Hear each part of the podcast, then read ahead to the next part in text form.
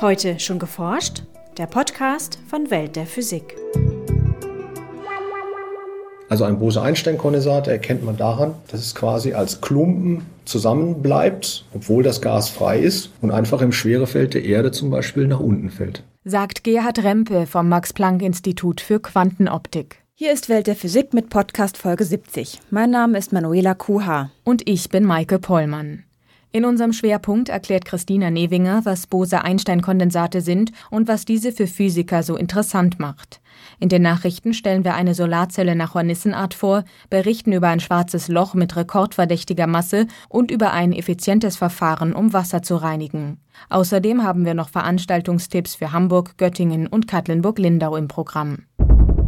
Bose-Einstein-Kondensate sehen eigentlich genauso aus wie normale Gase auch. Sie haben eben halt den Unterschied, dass ein großer Teil dieser Atome sich nicht mehr bewegt. Und dann stellt man fest, dass ein Bose-Einstein-Kondensat praktisch nicht expandiert. Gerhard Rempe arbeitet am Max-Planck-Institut für Quantenoptik in München. Schon seit einigen Jahren beschäftigt er sich dort mit dem quantenmechanischen Phänomen der Bose-Einstein-Kondensation. 1925 wurde es von den beiden Physikern Bose und Einstein erstmals vorhergesagt. Ihre Erkenntnisse stützten die beiden Physiker auf theoretische Rechnungen. Bose und Einstein hatten gefunden, dass ein jedes Gas unterhalb einer gewissen Temperatur bzw. oberhalb einer gewissen Dichte eine makroskopische Anzahl von Teilchen in einem ganz bestimmten Zustand, und zwar einem Zustand mit der Geschwindigkeit Null, aufweist.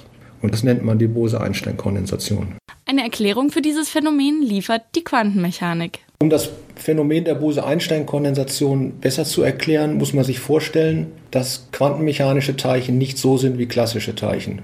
Klassische Teilchen sind unterscheidbar, denen kann ich zum Beispiel eine Farbe geben. Quantenmechanische Teilchen sind nicht unterscheidbar. Alle Atome zum Beispiel einer bestimmten Spezies sehen gleich aus. Die Quantenmechanik erlaubt Teilchen nur bestimmte Energieniveaus zu besetzen. Das ist vergleichbar damit, dass Teilchen auf Zimmer verteilt werden. Haben alle verschiedene Farben, so gibt es zahlreiche Möglichkeiten, die Teilchen auf unterschiedliche Räume zu verteilen. Der Fall, dass alle im gleichen Raum sind, hat jedoch nur eine einzige Realisierungsmöglichkeit. Deswegen ist er auch relativ unwahrscheinlich.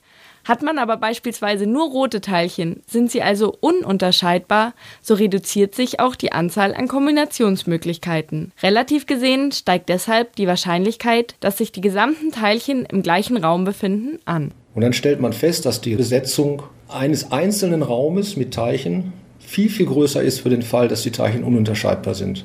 Bose-Einstein-Kondensation kann man also schon durch einfache statistische Modelle verstehen. Weiterführende Überlegungen erklären, warum die Kondensation erst bei Temperaturen einsetzt, die etwa 100 Milliarden Mal kleiner sind als die Oberflächentemperatur der Erde. Wenn ich die Temperatur reduziere, heißt das effektiv, ich reduziere die Zahl der Zimmer. Und genau dann wird dieser Effekt der Ununterscheidbarkeit besonders groß, weil dann treffen sich Teilchen nämlich in Zimmern. Also treffen sich auch viele Teilchen in dem Zimmer der niedrigsten Energie. Das ist das Bose-Einstein-Kondensat. Die Kunst der Experimentatoren besteht nun darin, ein Gas schneller auf diese Temperatur zu bringen, als die Atome des Gases einen Festkörper bilden können. Typische Temperaturen, die man braucht, sind im Nanokelvin-Bereich. Und im Nanokelvin-Bereich gibt es nicht mehr viele Kühlmittel. Benutzt wird daher ein Kühlmittel und dieses besteht darin, das Gas mit Licht zu beleuchten und das so geschickt zu machen, dass das Licht tatsächlich das Gas abkühlen kann. Bei diesem Prozess geben die Atome des Gases bei Stößen mit den Lichtteilchen eines Lasers ihre Energie ab. Dadurch sinkt die Temperatur des Gases.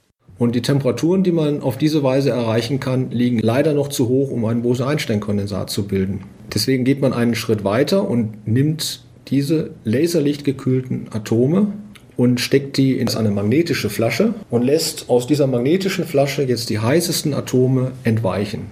Und weil nur die heißesten Atome entweichen, wird der Rest kälter. Und der wird dann so kalt, dass sich im Idealfall ein Bose-Einstein-Kondensat bildet. Das erste Bose-Einstein-Kondensat stellten Wissenschaftler 1995 in den USA her. Die Forscher wendeten hier ein Gas aus Rubidium an. Grundsätzlich lassen sich Bose-Einstein-Kondensate aber aus vielen Teilchen bilden. Man kann sie aus allen Teilchen bilden, die sogenannte Bosonen sind. Fast alle Elemente im Periodensystem der Elemente sind Bosonen. Das heißt, man kann fast alle Atome Bose-Einstein kondensieren. Aber nicht nur Atome, auch Lichtteilchen, die Photonen, sind Bosonen. Vor kurzem gelang es Wissenschaftlern der Universität Bonn, ein Bose-Einstein-Kondensat aus Photonen zu erzeugen.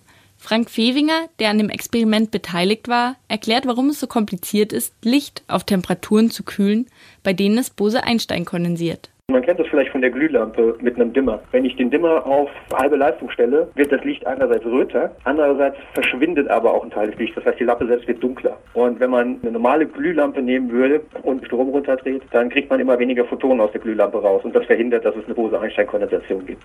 Um das Licht dennoch abzukühlen, ohne sämtliche Photonen zu verlieren, dachten sich die Bonner Physiker einen besonderen Trick aus.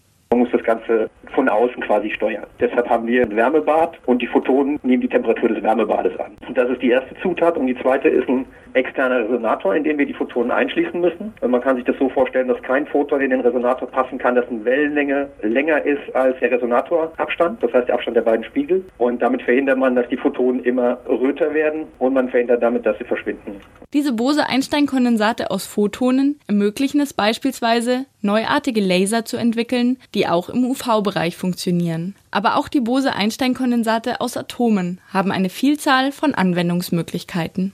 Das Faszinierende an den Bose-Einstein-Kondensaten ist, dass man es mit einem sehr, sehr reinen Quantensystem zu tun hat, das man für sehr, sehr viele Fragestellungen der Quantenoptik, der Festkörperphysik verwenden kann. Und eine ganz, ganz große Frage in der Festkörperphysik ist, wo kommt der Magnetismus her und wie entstehen die magnetischen Eigenschaften von Festkörpersystemen? Und genau das kann man jetzt mit diesen Bose-Einstein-Kondensaten sich sehr schön anschauen. Also ein ideales Modellsystem, einfach um die Geheimnisse der Natur zu erforschen. Und zwar die Geheimnisse der Natur in einem Bereich, wo die klassische Physik und unsere anschauliche Physik versagt, wo eben halt die Gesetze der Quantenphysik gelten. Und diese Gesetze der Quantenphysik wollen wir herausfinden. Und nun zu unseren Nachrichten. Im Panzer der orientalischen Hornisse stießen Forscher auf ein Pigment, das aus Sonnenlicht elektrischen Strom erzeugen kann. Die filigrane Struktur des schillernden Panzers funktioniere wie ein optisches Gitter, das die Reflexion von Sonnenlicht verringert. Dadurch könne mehr Licht in den gelb-schwarz gestreiften Panzer eindringen und auf das Pigment treffen, berichten die Wissenschaftler. Um die lichtsammelnden Eigenschaften des Pigments zu belegen, konstruierten die Forscher eine Farbstoff-Solarzelle.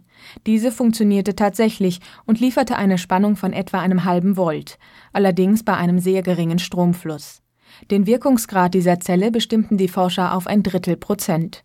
Für den Bau kommerzieller Solarzellen eignet sich dieses Pigment daher kaum. Welche Funktion die natürliche Solarzelle im Leben der Hornisse spielt, konnten die Wissenschaftler bisher noch nicht herausfinden. Sonnenlicht kann Schmutzwasser reinigen, wenn das Wasser Titandioxid enthält. Das ist ein weißer Bestandteil vieler Sonnencremes und Waschmittel. Titandioxid setzt bei Sonnenbestrahlung nämlich Elektronen frei, die Schmutzteilchen in harmlose Substanzen aufbrechen. So wird das Wasser langsam gesäubert. Wissenschaftler konnten nun zeigen, dass die Reinigung viel schneller geht, wenn das Wasser durch winzige Kanäle fließt. Weil die Oberfläche der Mikrokanäle sehr groß ist, können die Elektronen aus dem Titandioxid die Schmutzpartikel sehr effizient zerstören, hundertmal schneller als normalerweise. Das funktioniert allein mit Sonnenlicht. Diese Methode spart viel Energie bei der Wasserreinigung, sagen die Forscher. Sie wollen nun ihre Schokoriegel große Vorrichtung auf bis zu zwei Quadratmeter vergrößern und bis zu 1000 Liter pro Stunde hindurchschicken. Falls sich der größere Reinigungsreaktor als effizient erweist, könnte diese Technik in der industriellen Abwasserreinigung zum Einsatz kommen. Das schwarze Loch im Zentrum der 50 Millionen Lichtjahre entfernten Galaxie M87 ist mit 6,6 Milliarden Sonnenmassen doppelt so schwer wie bislang angenommen. Das fanden Forscher heraus, nachdem sie die Sternbewegung in der Zentralregion von M87 genau vermessen und die Verteilung der dunklen Materie in den Außenbereichen des Sternsystems bestimmt hatten. Das schwarze Loch von M87 ist so groß, dass sein Ereignishorizont, also der Bereich, aus dem nicht einmal Licht und andere Strahlung entkommen kann, dreimal so groß ist wie die Bahn des Zwergplaneten Pluto um die Sonne. Damit bietet das Objekt eine realistische Chance, dass mit der nächsten Generation von Großteleskopen der Ereignishorizont direkt beobachtet werden kann. Das wäre dann der erste direkte Beweis für die Existenz schwarzer Löcher. Alle bisherigen Indizien sind indirekter Natur. Mit 6,6 Milliarden Sonnenmassen hält das schwarze Loch von M87 zwar einen Rekord in unserer kosmischen Nachbarschaft, doch das massereichste Objekt im ganzen Universum ist es wohl nicht. Ein 3,5 Milliarden Lichtjahre entfernter Quasar beherbergt vermutlich ein schwarzes Loch mit der 18 Milliardenfachen Sonnenmasse. Und nun zu unseren Veranstaltungshinweisen.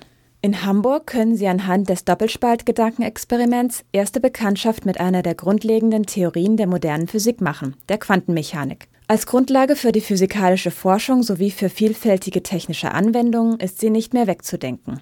Der Vortrag findet statt am 25. Januar um 17.15 Uhr im Otto-Stern-Hörsaal der Universität Hamburg. In Göttingen wird Werner Becker vom Max-Planck-Institut für extraterrestrische Physik einen Vortrag über die theoretischen Grundlagen der Gravitationswellenastronomie halten. Dabei sollen Nachweismethoden sowie die aktuellen und geplanten Gravitationswellenobservatorien vorgestellt werden. Am 25. Januar im Hörsaal 008 im zentralen Hörsaalgebäude der Universität Göttingen. Der Eintritt beträgt 2,50 Euro, ermäßigt 1,50 Euro. In Katlinburg-Lindau gibt Manfred Schüssler vom Max-Planck-Institut für Sonnensystemforschung einen Überblick über die aktuelle Forschung in der Sonnenphysik. Die Phänomene, ihre Erklärung auf der Basis der Dynamik des Sonnenmagnetfeldes und auch die weiterhin offenen Fragen und Rätsel. Am 27. Januar um 19 Uhr im Hörsaal des MPI für Sonnensystemforschung in Katlinburg-Lindau. Das war's für heute. Bleiben Sie wissenschaftlich und laden Sie uns auch nächstes Mal wieder herunter. Welt der Physik wird Ihnen präsentiert vom Bundesministerium für Bildung und Forschung und der Deutschen Physikalischen Gesellschaft.